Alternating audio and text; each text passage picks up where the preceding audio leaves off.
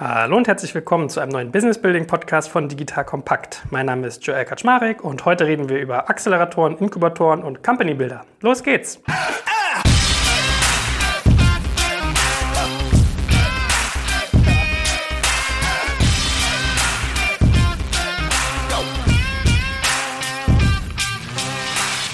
ich sitze heute natürlich wieder mit dem Internetkenner schlechthin zusammen, mit dem guten Florian Heinemann. Hallo Flo. Moin, moin. Und wie schon angedroht, reden wir heute über ein Thema, das sicherlich viele interessieren wird, auch sicherlich viele Unternehmer oder auch äh, große Unternehmen, weil man vielleicht erwägt, könnte das, was wir jetzt irgendwie besprechen, für mich Sinn machen, sollte ich an so einem Programm teilnehmen oder so etwas selber bauen. Und zwar reden wir, wie gesagt, über Acceleratoren, Inkubatoren und Company Builder. Wir wollen da so ein bisschen rausschälen, was das ist und das kann man ja aus unterschiedlichen Perspektiven machen. Also einmal, wie schon angedeutet, aus Perspektive des Unternehmers, dass man sagt, wann macht es vielleicht für mich Sinn, an so einem äh, Accelerator-Programm teilzunehmen oder passt irgendwie ein Company-Builder zu mir. Und man kann es aber auch aus Sicht der Macher, also zum Beispiel eines Corporates sehen und sich fragen, hm, wie ist es denn um die Sinnhaftigkeit eines Accelerator-Programms für mich bestellt? Also wann macht es Sinn, darüber nachzudenken, so etwas aufzusetzen? Was muss dafür gegeben sein? So, das mal so als grober Rahmen und dann würde ich sagen, starten wir vielleicht mal mit etwas relativ Banalem, nämlich eigentlich, weil man redet oft drüber und doch gibt es irgendwie unterschiedliche Vorstellungen mit einer Definition des Ganzen. Ja? Also wir wollen am Anfang mal definieren, was ist ein Accelerator, was ist ein Inkubator und was ist ein Company Builder. Ich würde mal vermuten, das erste ist relativ klar, Accelerator ist ja auch mittlerweile sehr verbreitet und also die größten Ungenauigkeiten gibt es eigentlich bei dem Unterschied zwischen Inkubator und Company Builder. Wie definierst du das denn für dich, Florian? Ja, also ich äh, ehrlicherweise auch bei dem ersten, äh, glaube ich, äh, herrscht immer noch ein bisschen Verwirrung. Und ich, ich kann jetzt auch nur mein Verständnis sagen, das können wir da ja nochmal diskutieren, weil es gibt jetzt ja keine Instanz, äh, die sagen wir, wissenschaftlich anerkannt sagt, was ist jetzt hier was. Ne? Also, aber mein Verständnis eigentlich ein, ein Accelerator kann ein äh, Corporate Attached Programm sein oder ein unabhängiger Accelerator, sowas wie so ein Y Combinator ist ja da so die Mutter aller Accelerator.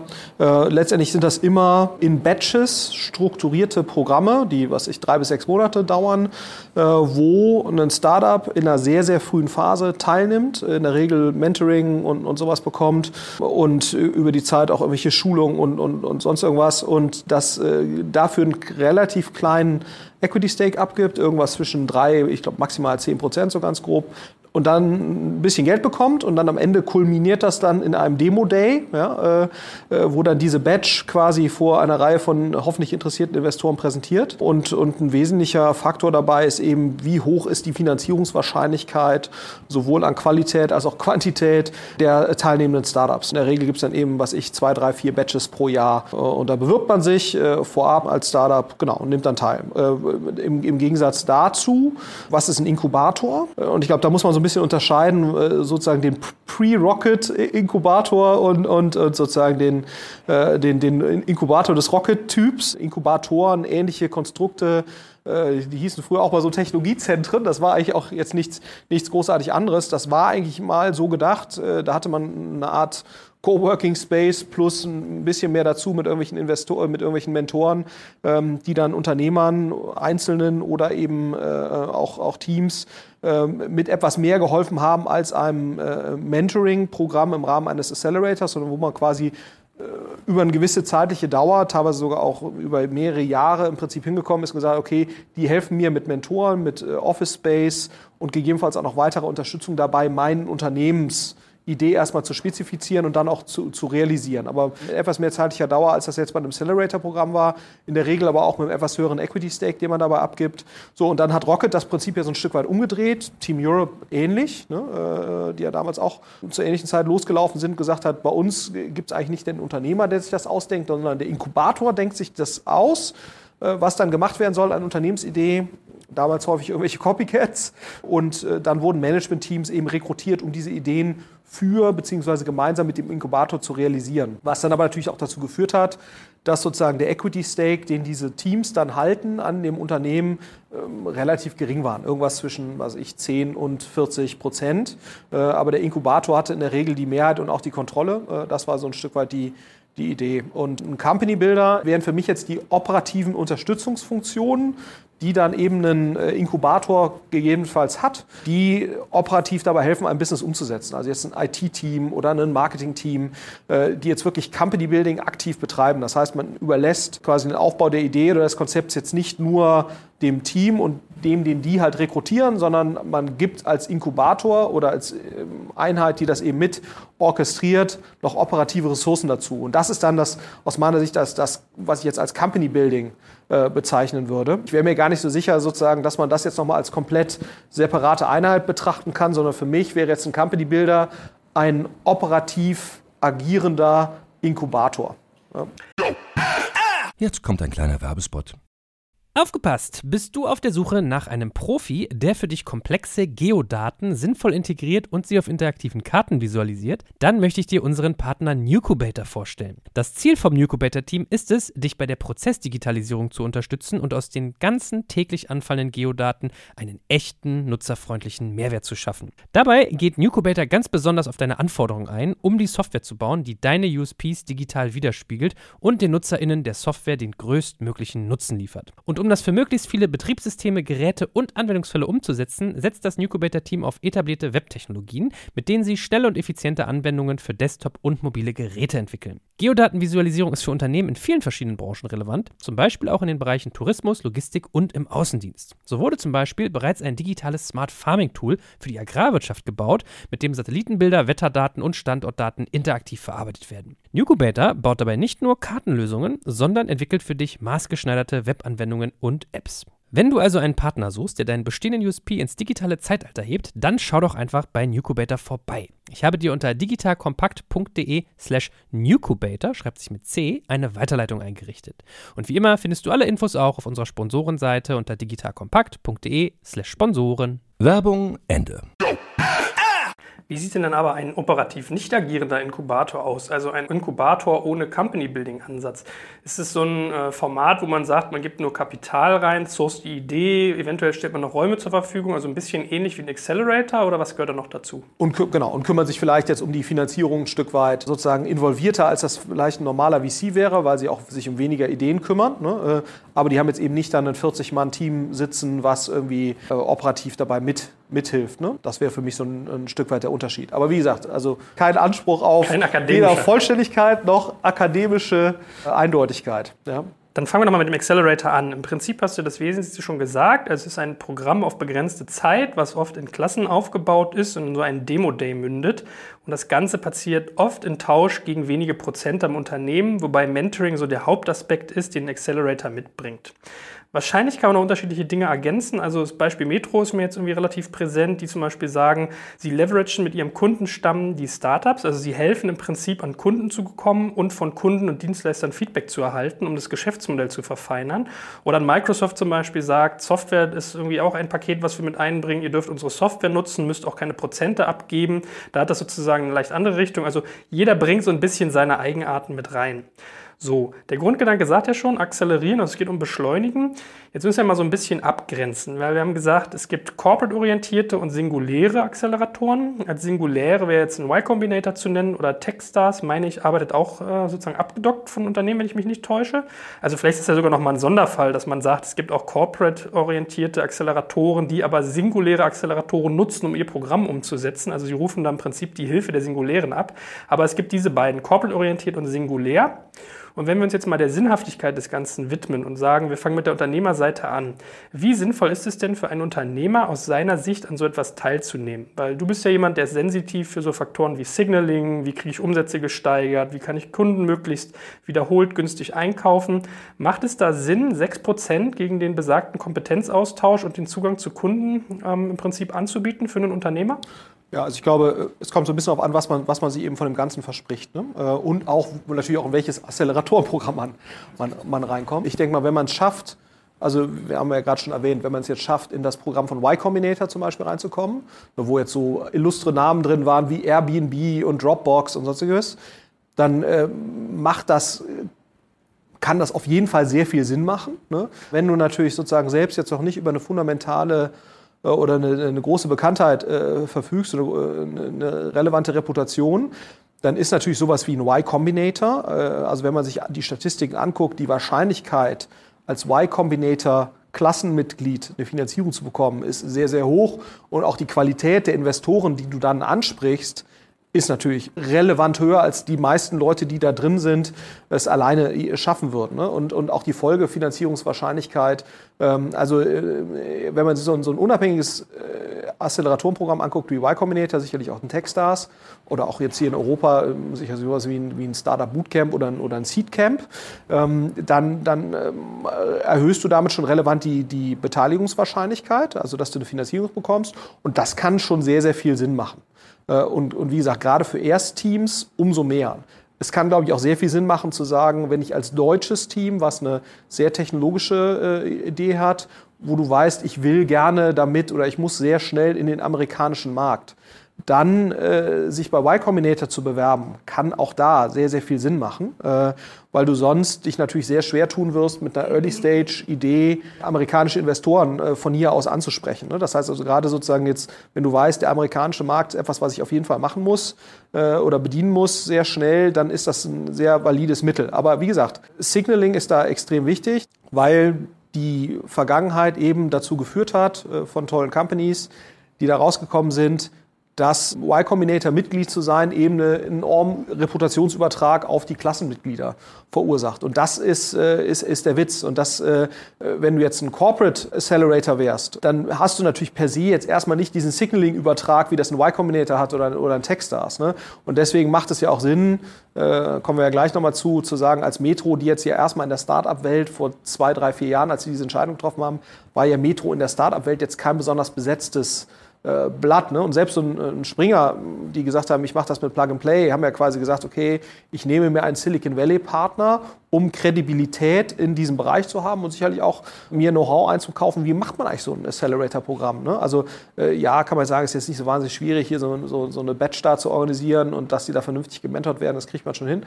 Aber auch da gibt es natürlich enorm viel Erfahrungswissen und, und, insofern kann das, schon, kann das schon sehr viel Sinn machen. Aber ich glaube, bei den Corporate-Acceleratoren, und das hast du ja auch gerade schon angesprochen, da kommt dann die Sinnhaftigkeit zum Teil weniger aus der sehr hohen Reputation das entwickelt sich ja erst über die Zeit. Ich glaube, bei so einem Axel Springer Plug and Play kann man schon sagen, die haben schon eine gute Reputation äh, entwickelt äh, über, über die Zeit. Äh, auch als Standalone-Veranstaltung, nicht eben als, als Plug and Play-Derivat, äh, weil natürlich ein Springer eine sehr gute Reputation hat plus Plug and Play zumindest mal so diesen Silicon Valley äh, Touch hat und dann da eben auch gute Companies jetzt zum Teil rauskommen. Äh, Number 26 wird ja immer so genannt und, und ZenMate und, und, und, einige andere. Das heißt, die haben Erfolge vorzuweisen.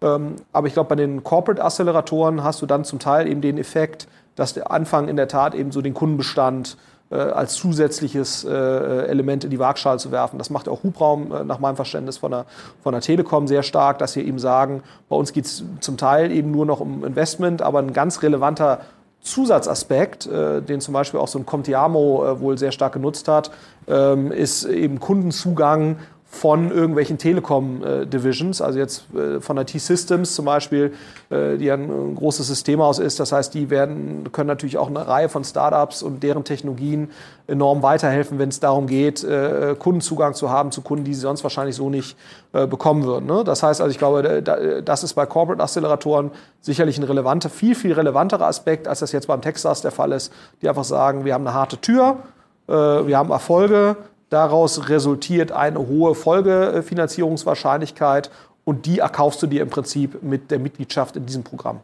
Also ich hatte ja auch in der Vergangenheit einen Batch des Metro Accelerators etwas näher begleitet und da habe ich auch mitbekommen, dass wirklich oft der Gedanke ist, dass man versucht eigentlich Kunden zu gewinnen für die Unternehmen, die daran teilnehmen an diesem Accelerator, aber ganz oft vor allem auch Kundenzugang zu erhalten, gar nicht so sehr für Neugeschäft oder für Geschäftsentwicklung, sondern vor allem auch für die Weiterentwicklung des Geschäfts bzw. Geschäftsmodells. Also mir war da ein Beispiel, äh, ist mir da in Erinnerung geblieben, was ich aber nur retrospektiv verfolgen konnte, also nicht live. Da ging es wohl um ein Startup für so im Bereich Kühlkettenmanagement das irgendwie sehr schlaue Lösungen entwickelt hatte, wo man aber mit, äh, ja, sagen wir mal, im Austausch mit Restaurantbetreibern relativ schnell merkte, naja, manche Sachen gehen aber an der täglichen Praxis vorbei. Daraufhin wurde das Modell angepasst und funktioniert nun wohl sehr, sehr gut. Also da hat man im Prinzip eine Aufschlauung durch den Kunden, um den erstmal überhaupt richtig zu verstehen und daraufhin dann das äh, Modells weiterzuentwickeln. Also auch für sowas kann Accelerator gut sein. Aber fassen wir noch mal ganz kurz zusammen. Wenn ich noch nicht, also habe ich dich jetzt verstanden, korrigiere mich, wenn ich mich irre, wenn ich noch nicht Veteran bin, also kein Seriengründer, aber vielleicht eine gewisse Fachexpertise habe und nun Kundenzugang suche, meine Finanzierungswahrscheinlichkeit erhöhen will, vielleicht auch Image, dann ist es für mich sinnvoll, mich an unabhängige singuläre Acceleratoren zu wenden, also Y Combinator und Co. Wobei ich ehrlich gesagt gestehen muss, in Deutschland sehe ich da gar nicht so viele von. Also da in der Wahrnehmung überwiegen zumindest die Corporate-Orientierten. Und wenn es mir vor allem um Sachen wie einen Kundenzugang geht oder dass ich diesen Corporate Leverage will, vielleicht auch so ein bisschen aus, aus Image-Sicht, ja, weil ich beobachte das relativ oft, dass Startups in ihren E-Mail-Foodern dann schreiben, Teil des Microsoft Accelerator-Programms. Ähm, dann würde ich mich sozusagen eher an die Corporate-mäßigen wenden. Habe ich das grob richtig wiedergegeben? Ja, wobei, also wie gesagt, ich glaube, ein Axel Springer oder so, ich Plug and Play, die werden, glaube ich, jetzt gar nicht mal so stark jetzt als, also ich glaube, die Zellen auch, haben auch so schon mittlerweile einen gewissen Signaling-Effekt. Auch wenn sie an Axel Springer dranhängen, aber weil eben Axel Springer jetzt auch eine gewisse Digitalexpertise ja mit verströmt quasi oder ein gutes Image da hat, würde ich sagen, da zählt sicherlich auch äh, der Reputationsübertrag, den du da hast. Und die haben sicherlich auch ein gut, mittlerweile auch, wenn die das ein paar Jahre machen, haben die halt auch ein gutes Programm. Ne? Also die haben gute Coaches, gute Mentoren. Und gerade wenn du jetzt nicht so erfahren bist und jetzt auch nicht weißt, wie du pitcht und deine Idee, so, also das siehst du schon ne? bei, bei, bei Teams, wenn du die am Anfang siehst und dann sind die durch so ein Programm durch, durchgelaufen, das ist dann schon, ähm, das ist zum Teil so ein bisschen streamlined, ne, weil die natürlich dann alle ähnlich präsentieren und, und, und es ist alles sehr professionell dann auf einmal. Ähm, aber es ist natürlich viel besser so, ja, als man versteht gar nicht, was die wollen. Ja, so. Und das ist natürlich schon cool, dass man das sozusagen auf, durch diese Zuspitzung auf diesen Demo-Day erreicht man natürlich schon einen gewissen Druck in der Weiterentwicklung. Also ich glaube, äh, wo man sagt, okay, jetzt habe ich hier diese Deadline in drei Monaten und bis dahin muss mein Produkt so klar kommunizierbar stehen, inhaltlich, und es muss klar kommunizierbar sein. Und ich habe auch geübt, wie ich das jetzt präsentiere. Das hat natürlich schon, äh, wenn man diesen Druck nicht hätte und nicht dieses strukturierte Programm, würde es wahrscheinlich teilweise auch ein bisschen länger dauern. Und das gilt auch für die guten Corporate Acceleratoren. Deswegen würde ich diesen Kundenzugang gar nicht unbedingt als alleiniges Merkmal sehen, aber ich glaube, als Einstieg, wenn man noch gar, also wenn man jetzt als Metro anfängt und man, äh, man hat noch nichts äh, sonst als an Reputation vorzuweisen, dann ist sich sozusagen dieses zusätzliche Pfund Kundenzugang, Marktzugang äh, sicherlich spannend. Was man dann aber machen muss, und ich glaube, das ist auch etwas, wo, wo ein Hubraum, glaube ich, ganz, ganz spannend ist, die mussten halt auch lernen, wie schaffst du es denn, und das ist bei Springer das Gleiche, wie schaffst du es, auch so mit Leuten im Konzern zu vernetzen, dass die Konzernleute wirklich Lust haben, das jetzt zu verfolgen und dass da wirklich auch was Vernünftiges bei rauskommt. Ne? Und das, das muss man, glaube ich, auch als Corporate, glaube, wenn man sowas überlegt, als Corporate muss man sich sehr, sehr genau überlegen, wie schaffe ich es denn, dass dann wirklich auch eine Zusammenarbeit entsteht, die jetzt nicht so aufgezwungen ist, sondern die auch eine gewisse Natürlichkeit entwickelt. Und ich weiß zum Beispiel, dass Hubraum da sehr viel rumexperimentiert hat, bis sie zu einem Modell gekommen sind, wo, wo jetzt auch wirklich eine T-Systems das spannend findet, weil sie da eben immer wieder neue Projekte finden, die sie dann eben auch in ihre Kunden verkaufen können. Jetzt kommt ein kleiner Werbespot. Aufgepasst! Wusstest du, dass HR-Teams heutzutage mit mehr Aufgaben denn je konfrontiert sind? In der aktuellen Studie HR Trends, die Zukunft der Personalarbeit 2024 von Sage, wurden HR-Teams aus sieben verschiedenen Ländern und über 20 Branchen befragt, um top aktuelle Insights in der Entwicklung des Personalwesens zu geben. Sage entwickelt HR-Tools und Software für dein Unternehmen, um Lohnabrechnungen, Personalmanagement, Buchhaltung und mehr zu vereinfachen. So, und die Studie von Sage zeigt unter anderem, dass ganze 91% der HR-Teams angeben, dass ihre Arbeit Arbeitsbelastung im letzten Jahr zugenommen hat, aber gleichzeitig glauben 79 Prozent der Befragten, dass Automatisierung ihre Prozesse zukünftig verbessern und Zeit sparen kann. Ebenfalls spielt auch KI eine große Rolle. Derzeit nutzen etwa ein Drittel bereits Chatbots wie ChatGPT in ihren Prozessen und circa drei Viertel der PersonalleiterInnen sind sich bereits sicher, dass KI die Arbeitsweise im HR revolutionieren wird. Du merkst, die Studie ist vollgepackt mit Statistiken, überraschenden Erkenntnissen und Tipps für HR-Führungskräfte, die vorankommen wollen und zeigt eine Momentaufnahme der sich stetig wandelnden Rolle von HR heute. Am besten schaust du dir die Studie HR-Trends, die Zukunft der Personalarbeit 2024 selbst an. Unter digitalkompakt.de slash Sage, S-A-G-E, kannst du sie dir komplett kostenlos herunterladen. Und wie immer findest du alle Infos auch auf unserer Sponsorenseite unter digitalkompakt.de/slash Sponsoren. Werbung Ende. Da muss man schon ein bisschen drüber nachdenken, wie man das eigentlich konstruiert und auch welche Personen das machen. Ja, das hängt dann auch ganz wesentlich davon ab, wer ist denn die äh, betreuende Person von so einem Inkubator und das ist sicherlich hier so ein Jörg Reinbold oder sowas, ne, der halt, oder auch ein Uli Schmitz, die das ja sehr stark fördern bei so einem Plug-and-Play. Die sind auch deshalb gute Leute für sowas. Weil wenn die eine Intro machen, dann hörst du das zumindest erstmal jetzt an. Ne? So, und ich glaube, das ist bei einem Corporate ja nicht unbedingt selbstverständlich, dass, dass da Divisionen miteinander zusammenarbeiten. Mhm. Ähm, äh, und, ja. schon, schon, gar nicht, wenn denen das jetzt im täglichen Geschäft nicht so wahnsinnig weiterhilft. Also da muss man, glaube ich, schon zwei, drei Gedanken drauf verwenden. Ja, das wäre auch meine nächste Frage gewesen. Also wenn ich ein Corporate bin und möchte das tun, ja, selbst einen Accelerator aufbauen, weil gefühlt macht das ja jeder gerade. Wir hatten jetzt die Telekom, Microsoft und Axel Springer genannt, aber es gibt ja noch ganz viele andere. Also Fiesmann macht ein WhatX. Wenn sie kein äh, Accelerator aber machen, dann... WhatX, glaube ich, auch nochmal ein Stück weit stärker Richtung Inkubator geht, nach meinem Verständnis. Also die bauen, machen ja auch wirklich Projekte, also machen Company Building sozusagen äh, und haben jetzt äh, nach meinem Verständnis zumindest nicht nur ein Accelerator-Programm. Ja, kannst du absolut recht haben, ja. Also, kann absolut stimmen. Die Grenzen sind ja aber auch oftmals fließend. Also manchmal wird es ja auch einfach anders genannt. Also Lufthansa zum Beispiel hat einen Innovation Hub, Audi hat ein Innovation Center, wenn ich mich nicht täusche.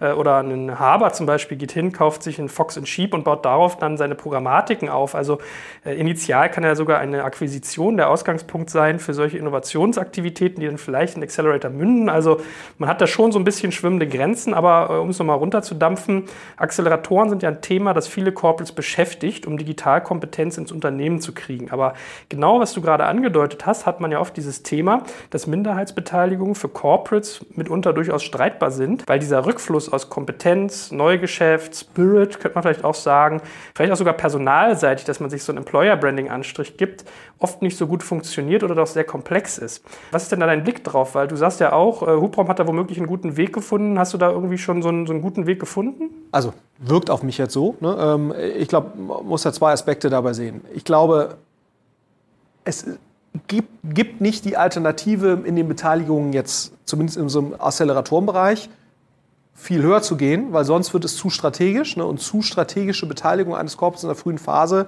erzeugen dann auch wieder adverse Selektionen in alle Richtungen. Das heißt, das, das geht nicht. Ne?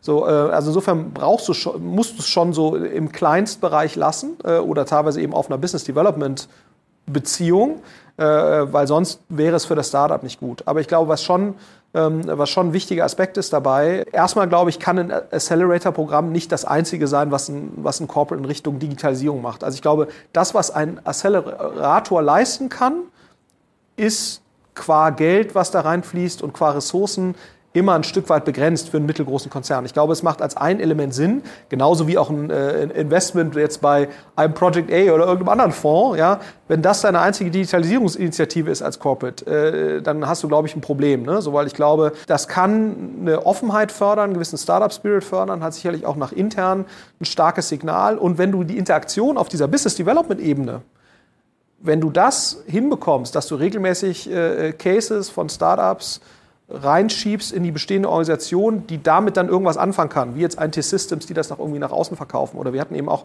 mehrfach bei unseren B2B-Startups, haben wir es auch gesehen, dass sozusagen ja die Zusammenarbeit mit Corporates auf der Kundenseite extrem hilfreich sein kann. Ich glaube, wenn man das da rauszieht, ist das eigentlich der Effekt und jetzt nicht die 5% Beteiligung, die man daraus hat. Das muss man einfach schaffen, dass man die Strukturen intern schafft, die es ermöglichen, dass alle Companies, die so ein Programm durchlaufen, dass da wirklich geschaut wird, wie kriege ich das jetzt äh, möglicherweise in meinen Konzern integriert, jenseits von der Beteiligung, sondern wie kann ich das wirklich entweder intern als Kunde selbst nutzen, das ist ja auch häufig ein, ein Thema, oder wie kann ich daraus gemeinsam mit dem Startup etwas schnüren, was wir wiederum an unsere Kunden verkaufen. Also ich glaube, das ist, äh, da muss man einfach geeignete Strukturen schaffen und ich glaube, da braucht man äh, Leute, die auch wirklich tief in den, in den jeweiligen Divisionen oder in den jeweiligen Geschäftsbereichen des Konzerns drinstecken und da auch entsprechend connected sind, damit die überhaupt in der Lage sind, das zu tun. Ne? Also nach meinem Verständnis zum Beispiel bei Hubraum ist es so, dass die für jeden Geschäftsbereich äh, eigene Scouts haben, die dann quasi weltweit nach passenden Startups suchen und dann genau das äh, versuchen zu garantieren und dann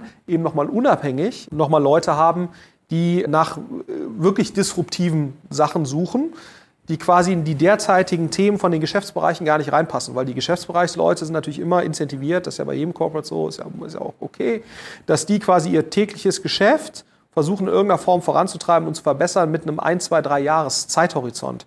Das heißt, Themen, die jetzt da noch weit am, am Zukunftshorizont sind, die haben für die natürlich jetzt operativ erstmal keine großartige Relevanz und sind nicht, nicht bonusrelevant. Äh, und ich glaube, da diesen Trade-off muss man im Prinzip gut managen und den muss man einfach, muss man einfach erkennen.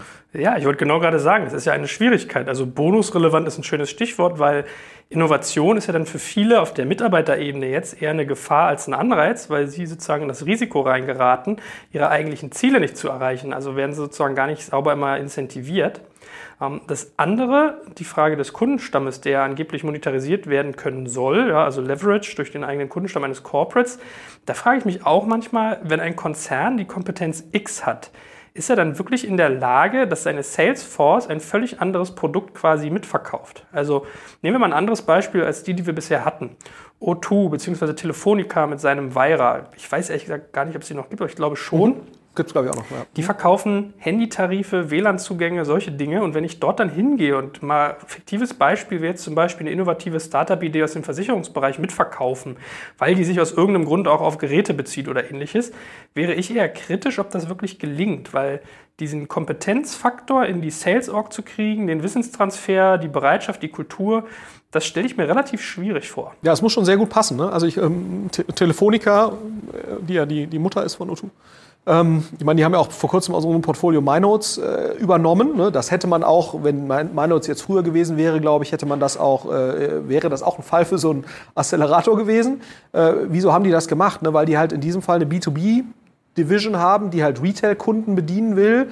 Und MyNotes, das ist jetzt eine, Retail-Analytics-Plattform, aber auch mit der Möglichkeit, ähm, quasi Kunden im, im, im Offline-Retail dann nochmal anzusprechen über Digitalwerbung, also die quasi zu retargeten.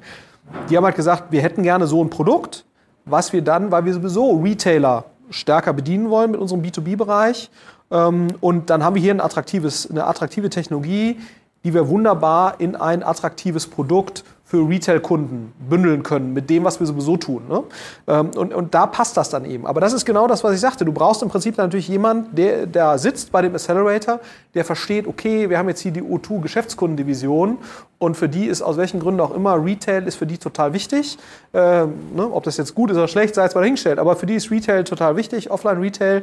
Und, und, da muss man eigentlich die fünf, sechs, sieben Technologien äh, können da positiv zu beitragen. Das heißt, du brauchst im Prinzip wirklich Leute, die tief verwurzelt sind in dem, was für diese Division oder Geschäftsbereiche wichtig ist. Sonst, sonst wird das nicht funktionieren. Brauchst du ein hohes Maß an Spezialisierung, absolut. Ich glaube, im Sales-Bereich sagt man Champion, wenn einer innerhalb des Unternehmens als Katalysator quasi für dich agiert.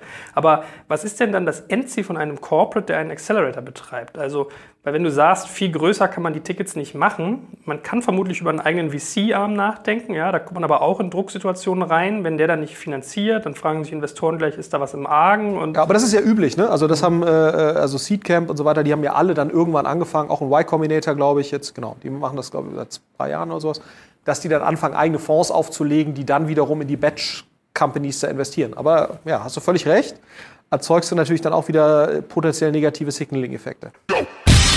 Was ist denn dann eigentlich das Ziel, das du als Corporate mit einem Accelerator verfolgst? Geht es da mehr um die Innovationspipeline, den Know-how-Transfer, also diese strategischen Aspekte, die wir gesagt haben, oder ist das doch auch ein Wirtschaftsfaktor im Sinne von Rendite zum Beispiel oder dass man sich strategisch überlegt, man könnte die Startups langfristig kaufen, wenn die irgendwie thematisch passend sind und irgendwie sich spannend entwickeln? Was ist also das Hauptziel? Ja, also ich glaube, primäres Ziel oder primäre Erwartungshaltung sollte sein, Stärkung der Digitalkompetenz durch Kontakt mit einer sehr breiten Pipeline an Startups. Ne? Ich glaube, das muss das primäre Ziel sein. Wenn du dann noch, also ich meine, du musst ja überlegen, ne, wenn du jetzt irgendwie zwei Millionen Euro in so ein Ding steckst pro Jahr ne, und davon gehen jetzt irgendwie eine Million in irgendwelche Startup, äh, Startups, nur mal um mal so eine Größenordnung, ich glaube, die ist gar nicht so falsch äh, als Investment. So, damit da jetzt für einen Axel Springer ein relevanter Rückfluss kommt oder für eine Metro, also jetzt finanziell, da muss sich das Geld ja verzwanzigfachen oder so, ne? damit das überhaupt gemerkt wird. Wenn sich das Geld verzweieinhalb oder dreifacht, was ja schon ein sehr guter Venture Capital Fonds wäre, also ein sehr guter Venture Capital Fonds, auch in den USA, verdreifacht sein Geld. Das heißt, da machst du aus einer Million Euro Investment, machst du drei Millionen. Ne? So, das ist, glaube ich, bei einem EBIT von Springer, was machen die an EBIT? 500, 600 Millionen? Ich weiß jetzt ehrlich gesagt nicht aus dem Kopf. Also unter einem Prozent. Und bei der Metro wird es eh nicht sein. Das heißt, das macht da eigentlich keinen riesen Unterschied. Das heißt, ich glaube, das muss wirklich sein, es ist Teil einer größeren Digitalstrategie und es muss im Prinzip den Digitalkompetenzaufbau stärken über Kontakt, äh, Interaktion, insbesondere auch Business Development mit, mit interessanten Startups und dadurch, dass man, sieht man dann eben wieder interessante Themen. Ja? Also ich glaube, das muss der Schwerpunkt sein und wenn dann finanziell das auch noch gut ist, ist es fein. Aber ich glaube, viel größere Erwartungshaltung sollte man da nicht haben, ne? weil selbst wenn du jetzt zwei Millionen investierst, viel mehr pro Jahr, viel mehr kannst du da ja auch dann nicht unterbringen in so einer frühen Phase. Wenn du wirklich sagst, ich will da bei meinen 3, 4, 5, 6, 7 Prozent bleiben, was du musst aus den gerade genannten Gründen. Ne? So, das heißt, dass, und, und, wenn, wenn man sich dem so nähert, dann merkt man eigentlich, okay, das kann, muss diesen Schwerpunkt haben und kann eigentlich nur ein Element einer, eines größeren Digitalansatzes sein. Ich könnte mir auch vorstellen, dass in den schlimmsten Fällen ganze Branchen aufgeklärt werden müssen. Ja, also wenn wir das Beispiel Metro uns nochmal in Erinnerung rufen, also Restaurants, Hotellerie, das ist ja eine Branche, die ist stark unterdigitalisiert, gleichzeitig volkswirtschaftlich sehr, sehr relevant, also sehr viele Arbeitsplätze, sehr viel Umsatz, der da passiert. Da macht es ja aber einen ganz anderen Aufschlag, wenn ein großer Player jetzt kommt und positioniert sich für ein Thema, klärt dort mit auf. Also es hat ja einen ganz anderen Impact. Ne? Absolut. Nee, ich glaube, das macht, das kann schon sehr viel Sinn machen, aber auch gerade aus dieser Business Development Perspektive. Was würdest du denn sagen? Sollte ein Corporate das eher selbst umsetzen oder sollte er auf dezidierte Programme zurückgreifen, wie es ja zum Beispiel die Metro oder Axel Springer gemacht haben? Also was ist denn da so ein bisschen das Für und Wider? Mhm. Ja, also ich, wenn ich Corporate Entscheider wäre, was ich ja zum Glück nicht bin. Also ich würde mir immer, ja. äh, ähm, äh, also klar, wenn ich jetzt Google bin, brauche ich das nicht. Ne? So, also wenn ich jetzt gar, ich habe Google Accelerator oder Facebook Accelerator, die es glaube ich gar nicht gibt, ehrlicherweise. Ja, wollte ich gerade sagen, die machen gleich Ventures. Äh, genau, für die ist es zu klein. Nein, also ähm, ich, ich würde mir, wenn ich jetzt die Metro wäre, finde ich das sehr schlau, oder auch als Springer, mir einen Partner dazu zu holen. Erstmal aus diesem Know-how-Aspekt und dann auch aus diesem Signaling-Aspekt. Ne? Weil ich glaube, also ich wäre jetzt, ich hätte jetzt gesagt, wenn ich Springer wäre, ich hätte versucht, Y Combinator zu gewinnen, ja, weil eigentlich mein Anspruch ist, ich bin der digitalste Verlag in Deutschland, Schrägstrich Europa dann muss ich mir eigentlich auch sozusagen den Top-Partner auf dem Acceleratorenbereich holen. Aber eigentlich muss man sagen, den besten neutralen Accelerator als Partner zu gewinnen, den ich kriegen kann, für einen halbwegs okay Preis.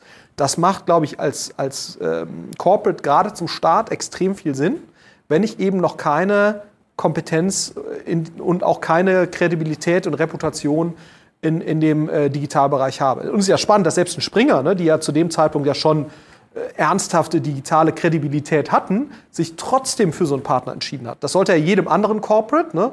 Äh, die meisten anderen haben ja, was digital angeht, man noch mal eine deutlich schlechtere Reputation, als das jetzt ein Springer hat oder Kredibilität. Und, und Springer entscheidet sich trotzdem für einen Partner. Ne? So, also insofern ist es, finde ich, schon mutig, jetzt als XYZ Mittelständler oder auch DAX-Konzern zu sagen, ich mache einen Accelerator ohne Partner, finde ich schon mutigen Schritt, ne? weil vom Signaling her äh, habe ich ja adverse Selektion in, in allen Dimensionen. So, und, ähm, und, und ähm, insofern finde ich, sollte man das schon zumindest zum Start so machen. Wenn man dann sehr viel Kredibilität aufgebaut hat, nach ein paar Jahren kann man sich überlegen, brauche ich das jetzt noch? Also ich glaube zum Beispiel jetzt in Axel Springer, brauchen die jetzt noch ein Plug-and-Play als Partner? Ohne da jetzt ganz genau im Detail drin zu sein, meine Vermutung wäre nein. Ne? So weil Plug and Play ist jetzt auch kein Y-Combinator. Ne? Äh, die wissen, was sie da tun. Ich meine, die Leute, die machen das ja seit ein paar Jahren äh, ähm, und machen das äh, sehr gut. Insofern ist schon die Frage, was ist jetzt noch der, der Grenzbeitrag von einem Plug and Play, aber zum Start auf jeden Fall. Jetzt kommt ein kleiner Werbespot.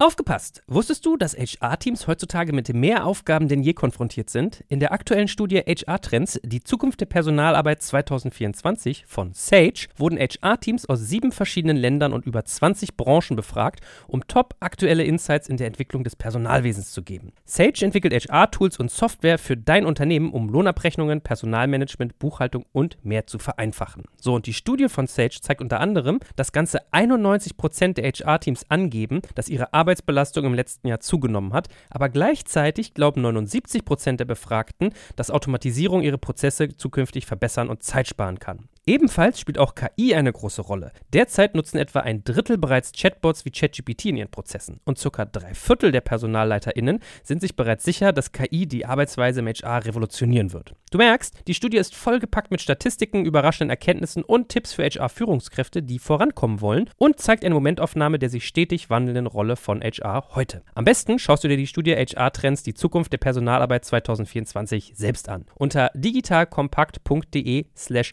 Sage, S-A-G-E, kannst du sie dir komplett kostenlos herunterladen. Und wie immer findest du alle Infos auch auf unserer Sponsorenseite unter digitalkompakt.de/slash Sponsoren. Werbung Ende. Hast du da nicht trotzdem manchmal das Risiko, dass ein Accelerator seine eigene Optimierung vorantreibt? Also so einen gewissen Conflict of Interest, wenn jetzt zum Beispiel Techstars hingeht und versucht, die Metro-Aktivitäten auf die Marke Techstars eher abfärben zu lassen? Also will ich den jetzt gar nicht unterstellen, aber ist das nicht ein Risiko, was ich da habe? Ja, oder eben, äh, dass sie das als Business Development verwenden für andere europäische Konzerne. Ne? Äh, Also nach Hörensagen kostet das ja dann auch schnell mal einen siebenstelligen Betrag, äh, den du dann an so einen Partner abführst pro Jahr. Ähm, und diese Accelerator, äh, Accelerator, was ich, Texas Y Combinator, das sind ja alles kleine Organisationen, also relativ kleine Organisationen. Das heißt, wenn die da in der Lage sind, irgendwie 1, 2, 3, 4, 5 Millionen für relativ begrenzte Leistungen von irgendwie europäischen Corporates zu kriegen, ist das für die schon mal jetzt grundsätzlich ein gutes Business. So, und, und man öffnet natürlich mit dem Erfolg oder mit der Visibilität, den jetzt Metro Techstars hat, öffnest du natürlich ein Stück weit auch den Markt für Techstars in Richtung anderer. Ne? Ähm, also da, da würde ich mich auf jeden Fall, wenn ich jetzt Corporate wäre, versuchen ein Stück weiter auch abzusichern oder eben auch Verträge dann auch zu begrenzen äh, und auch sozusagen diesem abnehmenden Grenznutzen da so ein Stück weit Rechnung zu tragen, weil eine Metro Techstars in Batch 8 profitiert natürlich von, also eine Metro profitiert von Techstars bei Batch 8 deutlich weniger als bei, bei Batch 1 oder 2. Äh, Und das äh, sollte man sich schon überlegen, ob man das nicht irgendwie auch abgebildet bekommt. Was ist mit Dealflow? Wie kommt so ein Accelerator gerade im Corporate-Bereich an guten Dealflow? Ja gut, du musst natürlich schon präsent sein bei den gängigen Startup-Veranstaltungen. Du musst ein attraktives Programm anbieten und das äh, äh, versuchen eben über die geeigneten Kanäle äh, eben zu kommunizieren. Ne? Also das ist, ähm, ich glaube, so ein Axel Springer Plug and Play, äh, das haben die Leute mittlerweile auf dem Schirm.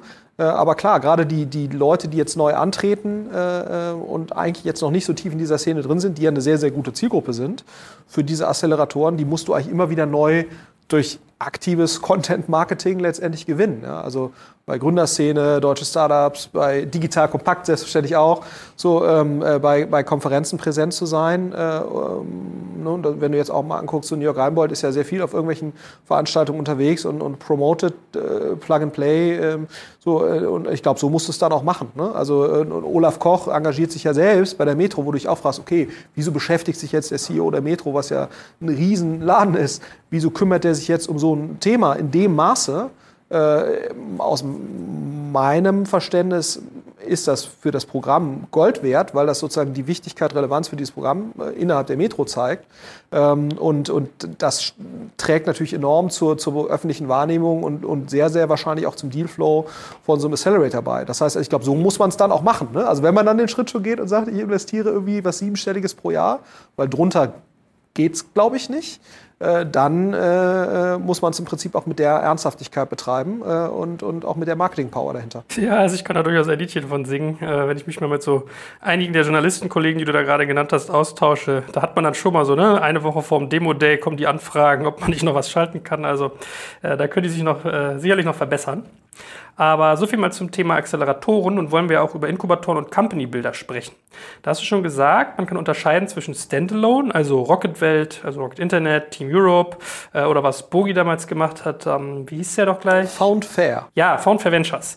Äh, oder zu ganz frühen Zeiten in etwas kleiner ein Founders Link, das eher Boutique-Charakter hatte. Ja, also da gab es durchaus ein paar, also äh, Standalone versus Rheingau. ja, Rheingau. Unterwegs noch. Haben wir noch wen vergessen?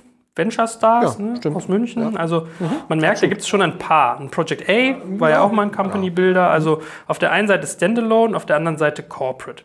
Gehen wir da mal ein bisschen tiefer rein. Man hat ja so das Gefühl, dass die Riege der Standalones, die wir gerade aufgezählt haben, ja, dass das als Geschäftsmodell jetzt vielleicht nicht funktioniert, das will ich gar nicht sagen, aber dass es zumindest sehr, sehr schwierig ist, so etwas umzusetzen. Vielleicht kannst du ja mal deine eigene Lernkurve beschreiben.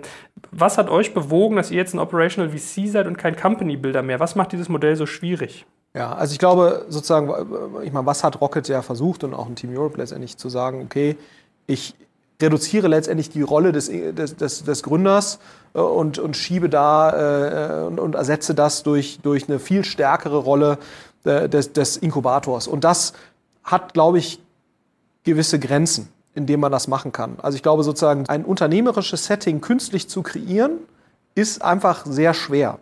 Wenn das funktioniert, dieses Inkubatoren-Setting, ist es natürlich finanziell extrem lukrativ, weil du natürlich als Inkubator relativ viele Anteile für relativ wenig Geld kriegst. Ne? Und, und wenn das dann eben durch die Decke geht, macht das dann natürlich für den Inkubator finanziell sehr viel Spaß. Aber es ist eben, es ist nicht so leicht. Warum ist es nicht so leicht?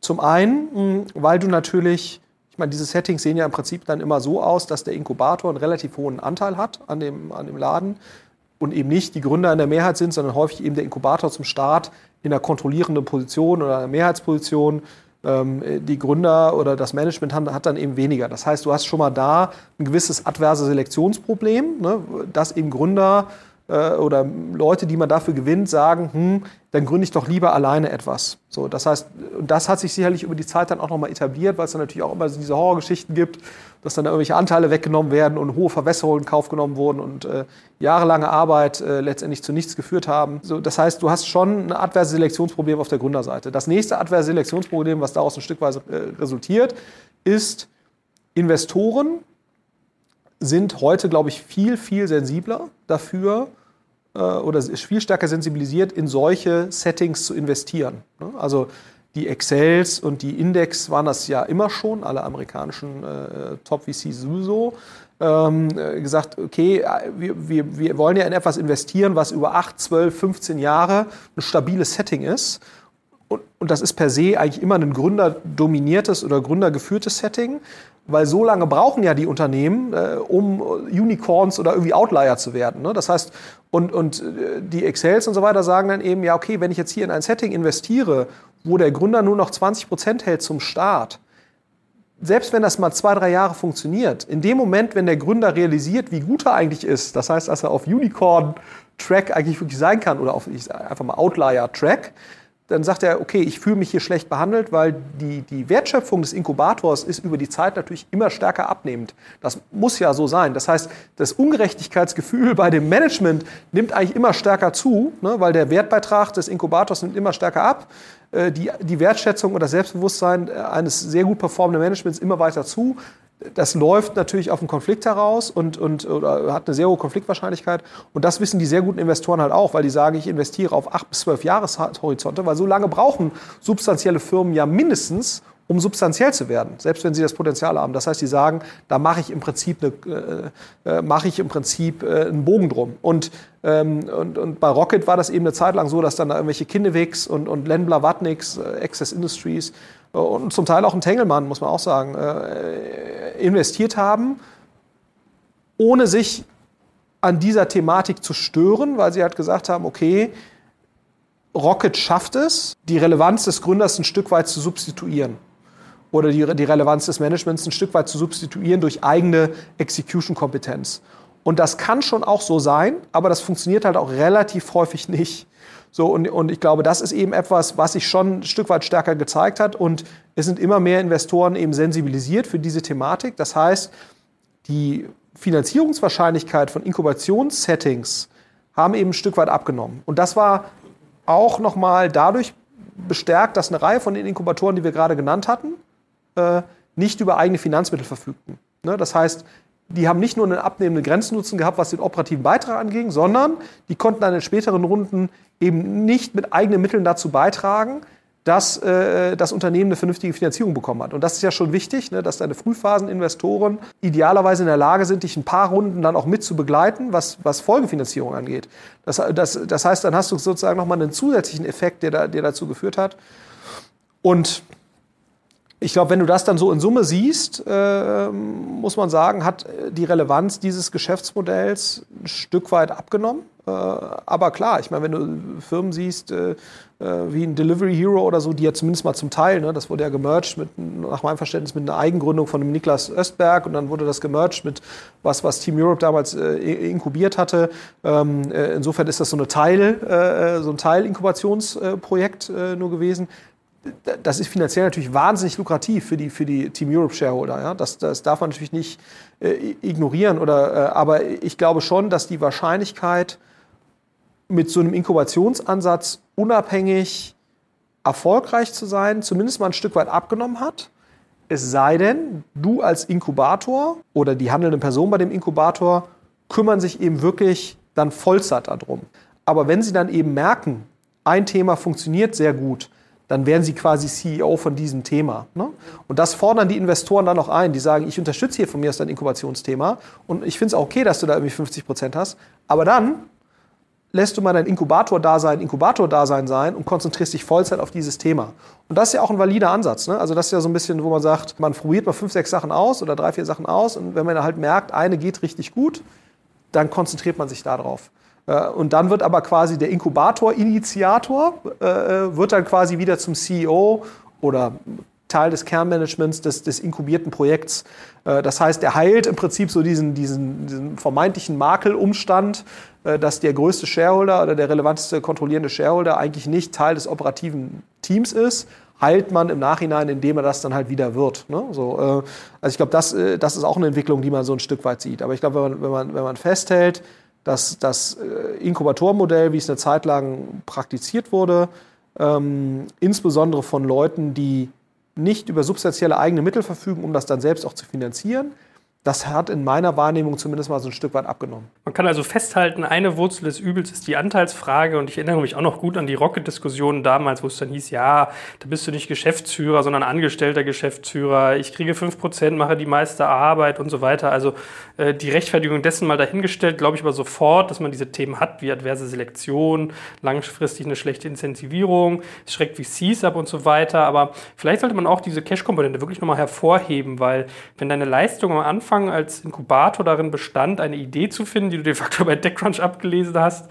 äh, ein Team zu rekrutieren und vielleicht eine Series A aus deinem Investorennetzwerk zu formieren, da musst du ja schon schauen, wie du nach hinten raus nicht verwässerst, wenn die Wertschöpfungskette so richtig losgeht und dann eigentlich der Cashbedarf steigt. Ja. ja. da hängst du ja dann also eigentlich am Tropf der riesigen Finanzierungszugänge am Ende des Tages. Ja, und da, genau, und das ist eben das Thema. Solange du dann so eine wahnsinnige Finanzierungsfähigkeit hast, wie das ja auch Rocket hat, ne?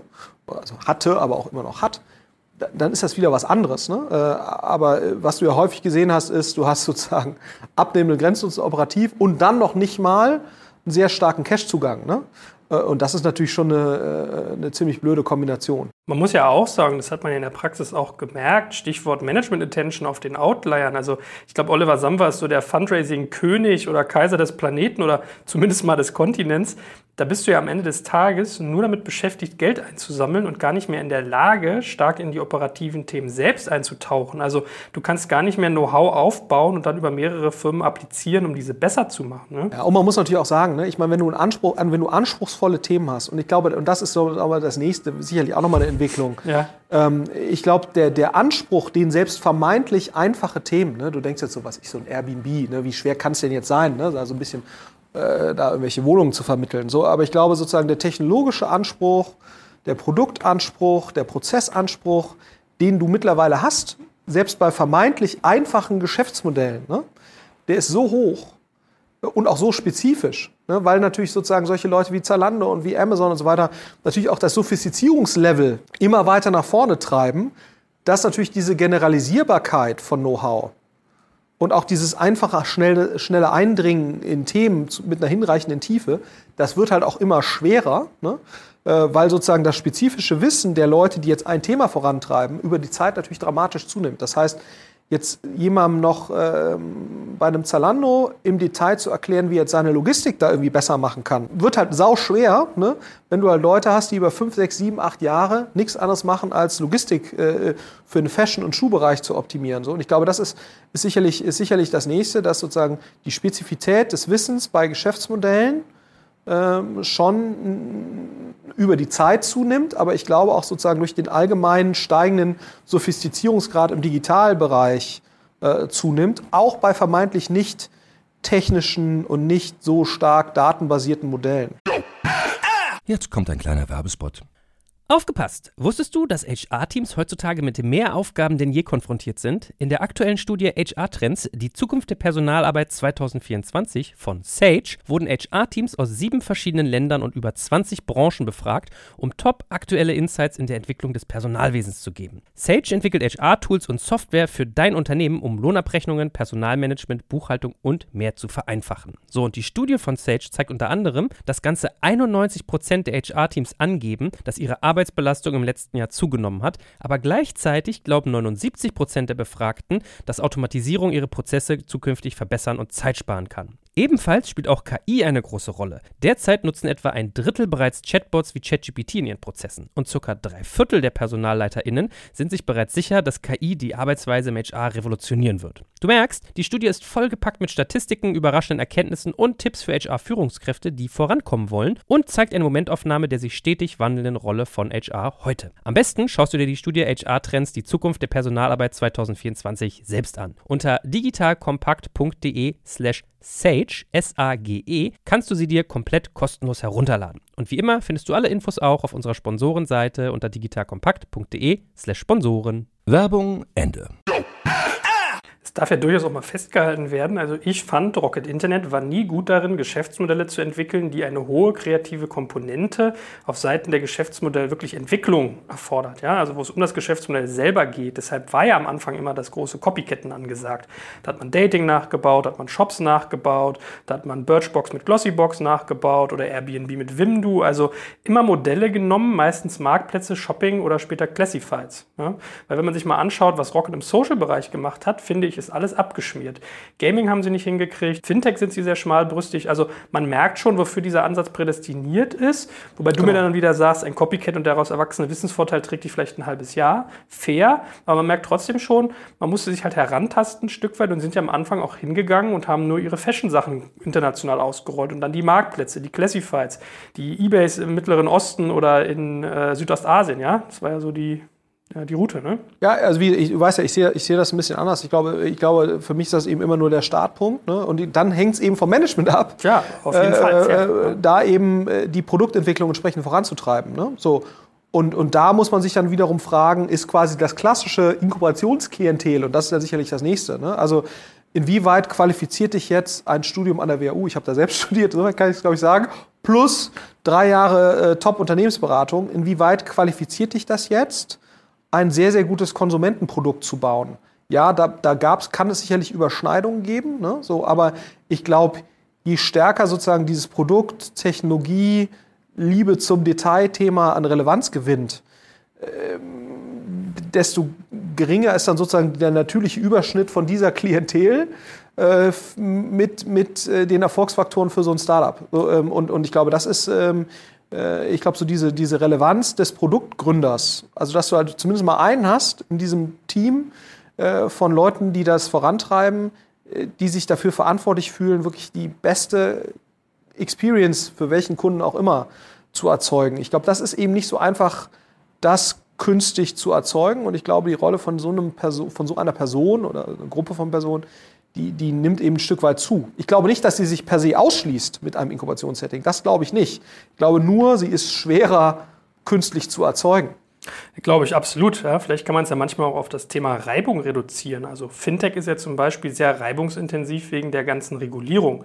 Weil wenn ich jetzt mal überlege, was hat Rocket da so gemacht? Pay11, Paymill, mit Paymill zum Beispiel versucht Stripe zu kopieren, das hat halt leider nicht funktioniert oder ist nicht deren Stärke, was ich aber auch gar nicht schlimm finde. Ja. Man muss halt nur einfach nur konstatieren, dass so ein Ansatz, wie ihn Rocket da gefahren hat, mit dieser ganzen Substitution der Teams und den daraus entstehenden Implikationen, offensichtlich, also hatte ich so das Gefühl, für Themen funktioniert, die stark replizierbar sind bis zu einem bestimmten Punkt.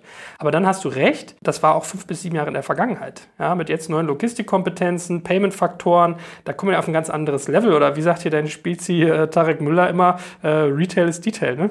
Ja, Retail sowieso, weil du halt kleine Margen hast. Ne? Aber mittlerweile ist eben auch um etwas, vom, das bezieht sich ja eher auf die geringe Marge und deswegen die geringe Fehlertoleranz im Retail-Bereich. Das ist ja sozusagen das, worauf das abzielt. Und ich würde halt sagen, der Sophistizierungsgrad, um überhaupt vom Boden zu kommen, da geht es ja noch gar nicht um Marge. Ne? Äh, ähm, äh, der, der, Anspruch dort äh, hat halt einfach zugenommen. Ähm, äh, und, und, da ist das Thema Marge, äh, Margenoptimierung, das ist ja dann erstmal ein nachgelagertes. Ne? Es geht ja überhaupt erstmal um Flughöhenerreichung, was vor der Margenoptimierung liegt. Und ich glaube, da ist der, hat, der, hat der Anspruch zugenommen muss dann eigentlich die logische Konsequenz sein, dass ein Inkubationsvorgehen in dieser Standalone-Logik weitestgehend nicht mehr praktikabel ist? Hm, also ich glaube, man sieht ja auch an sowas wie jetzt wie FinLeap, äh, das macht zumindest von außen schon einen vernünftigen Eindruck. Ne? Also ich kann das jetzt auch nicht im Detail beurteilen, aber ich glaube schon, durch eine Spezialisierung auf einen gewissen Themenbereich kannst du, glaube ich, schon das noch erreichen. Und ich glaube, du musst halt deine Settings so, also wenn du das so machst, dann musst du halt deine Settings so bauen, dass sie drittfinanzierungsfähig sind. Ne? Das heißt also, dass du eben Settings baust, die, wenn sie dann in eine Phase kommen, wo andere da investieren sollen, spätestens dann, dass du dann eben Settings herstellst, die dann eben wieder Gründer dominiert sind, wenn es denn die richtigen Personen sind. Ne? Das fühlt sich natürlich dann immer so ein bisschen blöd an als Inkubator, weil man sagt, oh, jetzt habe ich hier die Idee und das ist alles irgendwie aufgegleist und das ist alles irgendwie meins. So, und jetzt soll ich da irgendwelche Anteile abgeben, äh, äh, damit die, die Leute, die ich da ja geheiert habe, äh, dass die jetzt auf einmal da irgendwie reich, äh, reicher werden als ich. Das wäre unglaublich. Aber ich glaube, das ist zumindest so ein bisschen mein Take äh, bei dem Ganzen ich glaube schon, dass das durch eine hohe Spezialisierung auf gewisse Themen geht, äh, wo man dann auch entsprechende Ressourcen aufbauen kann. Aber ich glaube, dieses strukturelle äh, Cap-Table-Problem, da musst du dann halt auch offen sein dafür, das, das zu lösen und da vermeintlich großzügig zu sein, ne? wo ich halt sagen würde, nur so hast du eigentlich die Chance, wieder relevante Unternehmen zu bauen über die Zeit. Und dann ist es auch wieder okay gewesen, dass du da vielleicht am Anfang dann nochmal 15, 20 Prozent wieder abgegeben hast, ne?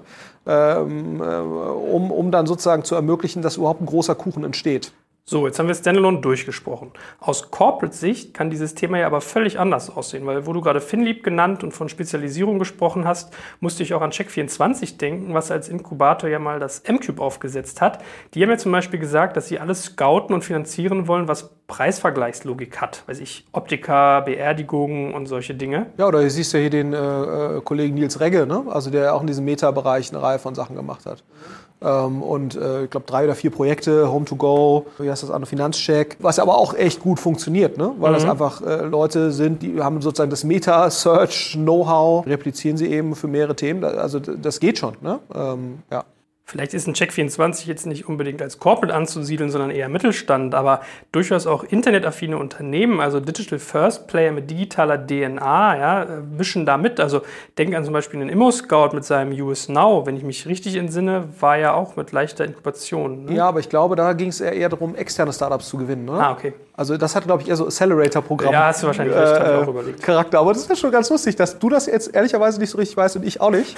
äh, ist das eigentlich US Now? War das eigentlich ein Accelerator? Ich hätte es auch gesagt, hast du recht. Äh, ist eigentlich bitter, ne? Das zeigt so ein bisschen so das, das äh, Branding-Problem äh, von diesem Themen. Ne? Dass also, wenn du das nicht genau verstanden hast und ich jetzt offensichtlicherweise auch nicht, oder dass wir jetzt da nicht sicher sind, das, das zeigt ja auch nochmal sozusagen, dass da echt Kommunikations- und Marketingarbeit äh, erforderlich ist. Aber okay, das war nicht der Punkt, wo du rauf, rauf Ja, genau, nein. Ich wollte darauf hinaus, ob es eine ganz andere Sinnhaftigkeit haben kann. Wenn wir jetzt von Inkubator reden, nehmen wir mal die Company-Builder-Komponente explizit mit rein. Also ob es eine ganz andere Sinnhaftigkeit haben kann, wenn ich als Corporate auf das Thema blicke. WhatX hatten wir ja von als Beispiel, was so ein Stück ein Hybrid zu sein scheint. Ich gebe dir recht, dass da mehr das Machen äh, mit auch eine Rolle spielt. Ist das da anders gelagert? Macht es da mehr Sinn? Also auch für die Gründerseite? Ja, also ich glaube schon. Äh, als internes Innovationsvehikel kann ich mir das schon echt gut vorstellen.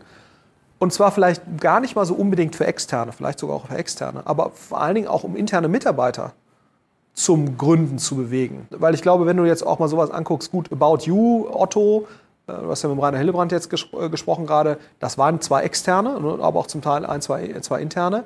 Äh, aber das ist ja genau so ein Setting, ne, wo man gesagt hat, man inkubiert letztendlich ein Thema mit einem sehr starken Gründerteam die dann auch entsprechend incentiviert sind ne? und eben auch mit einer sehr, sehr großen Ressourcenvielfalt und auch Menge äh, ausgestattet werden, wenn sie dann eben gewisse Pläne erfüllen. Das kann ja schon sehr, sehr gut, und das kann man ja auch in so einem Inkubations-, äh, in so einem Inkubator-Setting eigentlich versuchen zu systematisieren. Und das halte ich für sehr spannend. Ne? Also wie schaffe ich sozusagen, weil für interne Mitarbeiter, du musst ja immer gucken, was ist deren Perspektive. Ne? Für interne Mitarbeiter zu sagen, ich gehe raus aus meinem Angestelltenjob in ein Setting mit Leuten, die ich jetzt eigentlich schon kenne, ne? also meinem Arbeitgeber, mit einem sehr großen Ressourcenpaket, wenn ich denn gewisse Ziele erfülle, und aber auch einer entsprechenden unternehmerischen Incentivierung, selbst wenn es 10, 20 Prozent sind.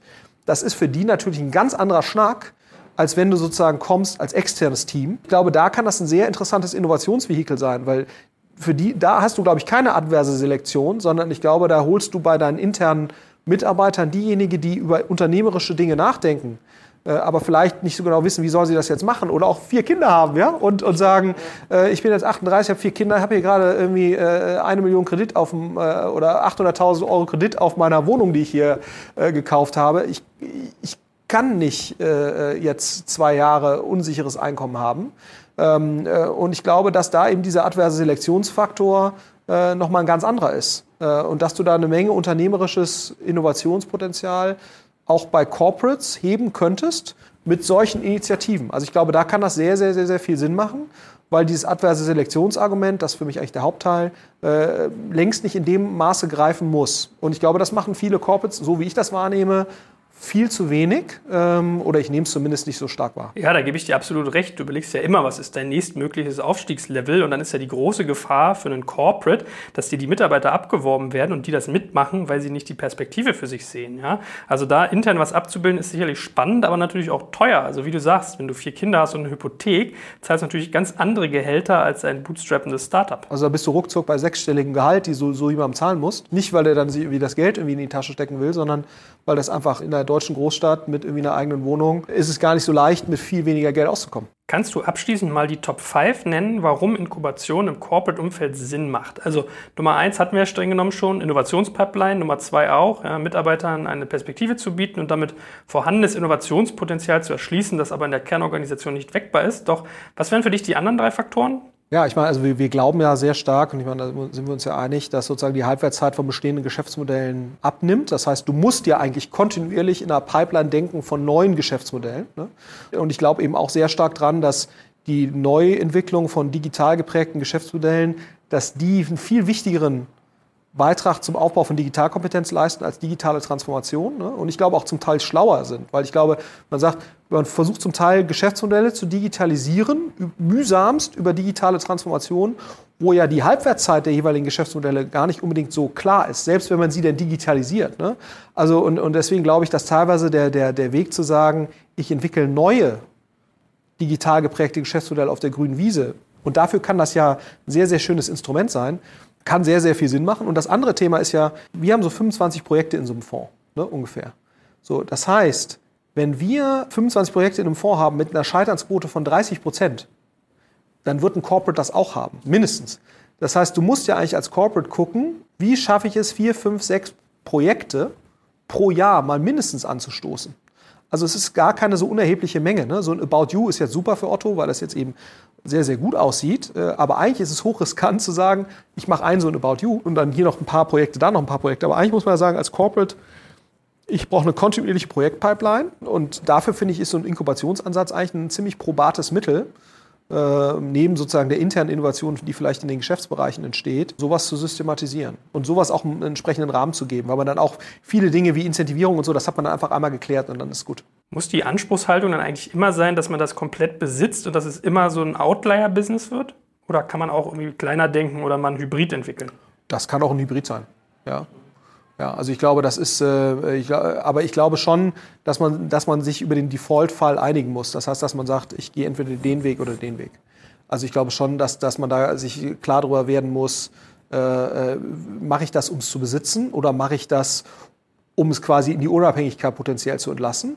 Also ich glaube, dieser Default-Fall muss klar angelegt sein. Äh, ähm, und, wenn man, wenn man sagt, ich will es äh, in die Unabhängigkeit geben, hat das zur Konsequenz, kleineren Stake für den, für den Corporate, weniger Governance-Rechte. Wenn ich sage, ich will perspektivisch alles besitzen, dann heißt das im Prinzip auch, hohes Ressourcencommitment über einen relativ langen Zeitraum. Ne? Also das ist ja sozusagen der Trade-off. Was ja manche Corporates versuchen ist, kleines Ressourcencommitment und großer Stake. Das ist halt Mist. Also wenn du sagst, viel Einfluss, dann musst du im Prinzip auch sagen, ich bin bereit, große Ressourcenmengen darzugeben. Hervorragend. Ich glaube, das war ein sehr anschaulicher Ritt durch das ganze Thema. Also, dass wir da auch mal ein bisschen Definitionen reinsetzen konnten, vielleicht, um Absolut. Klarheit zu schaffen. Wir beide wirken ja auch, äh, selbst wir wissen dann bei dem Usen auch nicht, äh, ob das irgendwie ein Accelerator oder ein Inkubator ja, ist. Also äh, dafür ja. schon mal ganz herzlichen Dank. Ähm, ansonsten alle ihr, die da draußen zuhört, diskutiert auch gerne immer mit uns mit. Wir haben zum Beispiel unsere tolle Messenger-Gruppe unter digitalkompakt.de slash Messenger. Da schicken wir euch immer spannende Inhalte rein, fragen euch auch mal Dinge zu Podcasts. Also wir regen euch auch wirklich an, da mal Fragen selbst mit einzureichen. Macht davon sehr gerne Gebrauch. Ist ein super, super cooles Format, um dann auch mit Inhalten versorgt zu werden. Wie gesagt, digitalkompakt.de slash Messenger. Ja, Florian, und äh, dir wie immer ganz herzlichen Dank, dass du dir so viel Zeit genommen hast und all dein Wissen mit uns teilst. Danke dir. In diesem Sinne, mach's gut.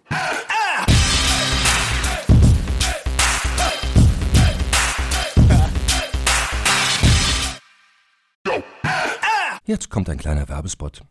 Aufgepasst! Wusstest du, dass HR-Teams heutzutage mit mehr Aufgaben denn je konfrontiert sind? In der aktuellen Studie HR Trends, die Zukunft der Personalarbeit 2024 von Sage, wurden HR-Teams aus sieben verschiedenen Ländern und über 20 Branchen befragt, um top aktuelle Insights in der Entwicklung des Personalwesens zu geben. Sage entwickelt HR-Tools und Software für dein Unternehmen, um Lohnabrechnungen, Personalmanagement, Buchhaltung und mehr zu vereinfachen. So, und die Studie von Sage zeigt unter anderem, dass ganze 91% der HR-Teams angeben, dass ihre Arbeit Arbeitsbelastung im letzten Jahr zugenommen hat, aber gleichzeitig glauben 79 Prozent der Befragten, dass Automatisierung ihre Prozesse zukünftig verbessern und Zeit sparen kann. Ebenfalls spielt auch KI eine große Rolle. Derzeit nutzen etwa ein Drittel bereits Chatbots wie ChatGPT in ihren Prozessen und circa drei Viertel der PersonalleiterInnen sind sich bereits sicher, dass KI die Arbeitsweise im HR revolutionieren wird. Du merkst, die Studie ist vollgepackt mit Statistiken, überraschenden Erkenntnissen und Tipps für HR-Führungskräfte, die vorankommen wollen und zeigt eine Momentaufnahme der sich stetig wandelnden Rolle von HR heute. Am besten schaust du dir die Studie HR-Trends, die Zukunft der Personalarbeit 2024 selbst an. Unter digitalkompakt.de slash Sage, S-A-G-E, kannst du sie dir komplett kostenlos herunterladen. Und wie immer findest du alle Infos auch auf unserer Sponsorenseite unter digitalkompakt.de slash Sponsoren. Werbung Ende.